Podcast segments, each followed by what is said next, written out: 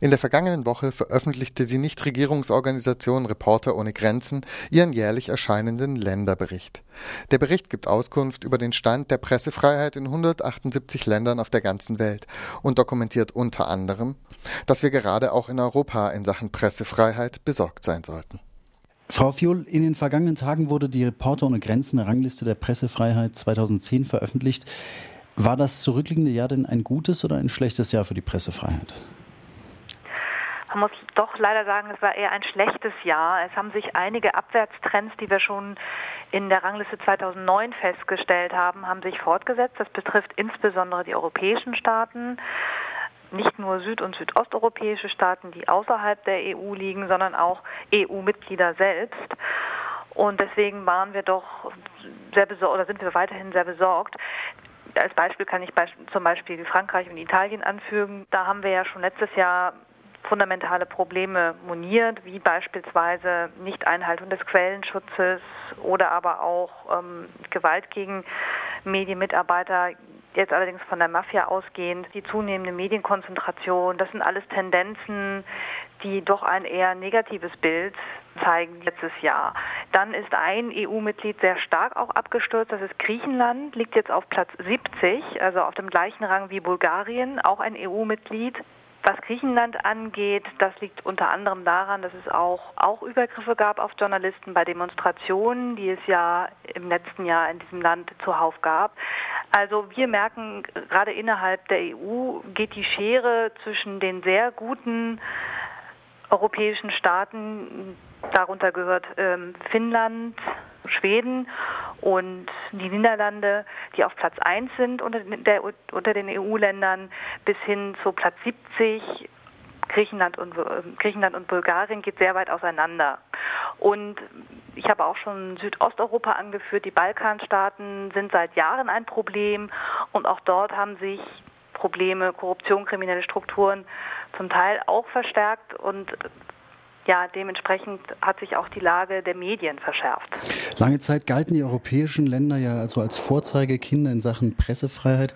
Nun scheint es so, als wenn es abgesehen von einigen nordeuropäischen Ländern grundsätzlich einen Trend hingebe zu einer Verschlechterung in Sachen Pressefreiheit. Woran liegt es denn aus Ihrer Sicht? Wird äh, Pressefreiheit in Europa weniger ernst genommen in den vergangenen Jahren? Also diese Tendenz äh, beobachten wir jetzt seit zwei Jahren, würde ich sagen. Wir hoffen natürlich auch, dass sich dieser Trend wieder umkehrt, aber es sind zwei Faktoren, die auch schon im letzten Jahr eine Rolle gespielt haben. Das waren einmal Gewalt gegen Medien, das habe ich ja schon erwähnt. Die andere Tendenz aber ist eigentlich der zunehmende staatliche Einfluss auf die Medien. Das haben wir ja ganz stark in Italien. Auch diese Verquickung zwischen dem politischen Sektor und dem Mediensektor, das zeigt sich ja sehr stark an der Person von Berlusconi. Aber auch in Frankreich gibt es dieses Problem. Denn auch Sarkozy nimmt ja Einfluss auf die äh, Auswahl der Intendanten des öffentlich-rechtlichen Rundfunks. Wir merken, dass also dass diese staatliche Einflussnahme größer wird und das zeigt sich auch bei der Internetkontrolle zum Teil in einigen Staaten. Also da denke ich, haben wir auch noch einiges zu erwarten, denn es gibt auch beispielsweise in Frankreich, aber auch in anderen europäischen Staaten gibt es in der Schublade einige Gesetzesvorschläge, um die Filter Technik, um die Filtermaßnahmen im Internet zu verstärken. Bleiben wir doch mal bei dem Beispiel oder äh, bei dem Fakt staatlicher Einflussnahme und richten unseren Blick auf Deutschland. Hier kommen mir die Beispiele Nikolaus Brender und die Besetzung des BR-Intendanten in den Sinn. Wie sieht es denn in Sachen Pressefreiheit in Deutschland aus?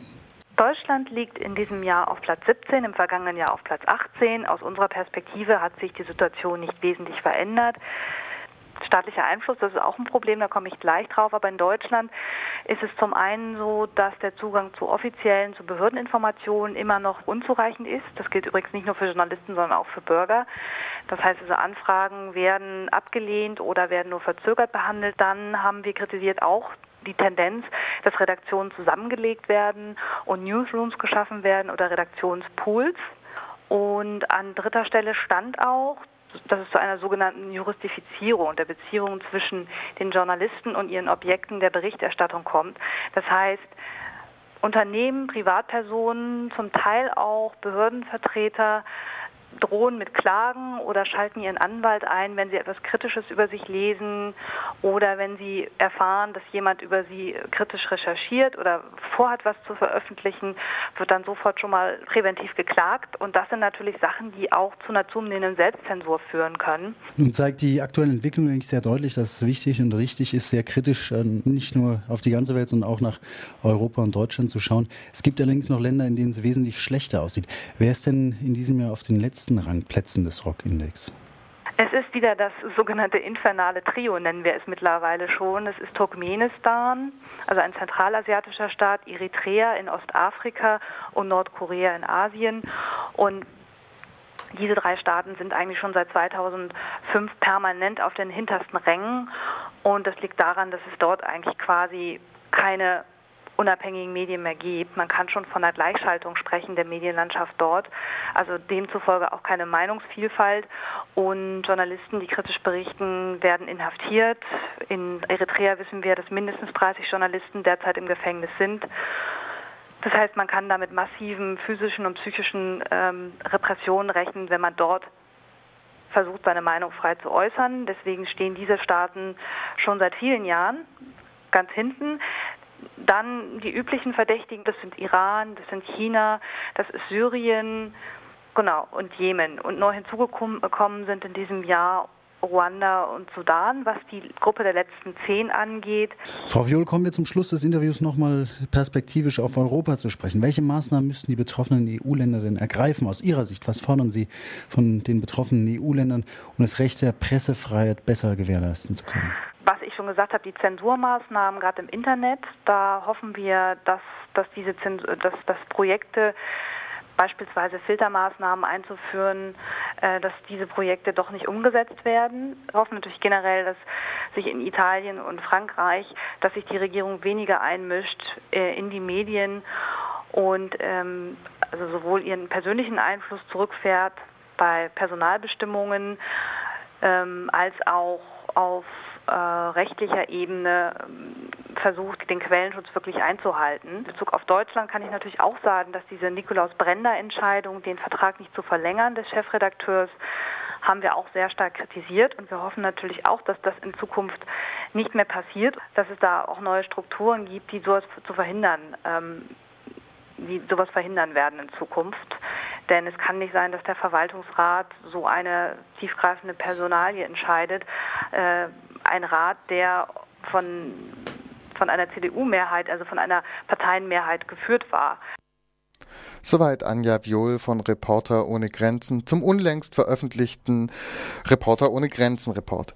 Mehr Infos zum Report erhaltet ihr im Internet unter www.reporterohnegrenzen.de.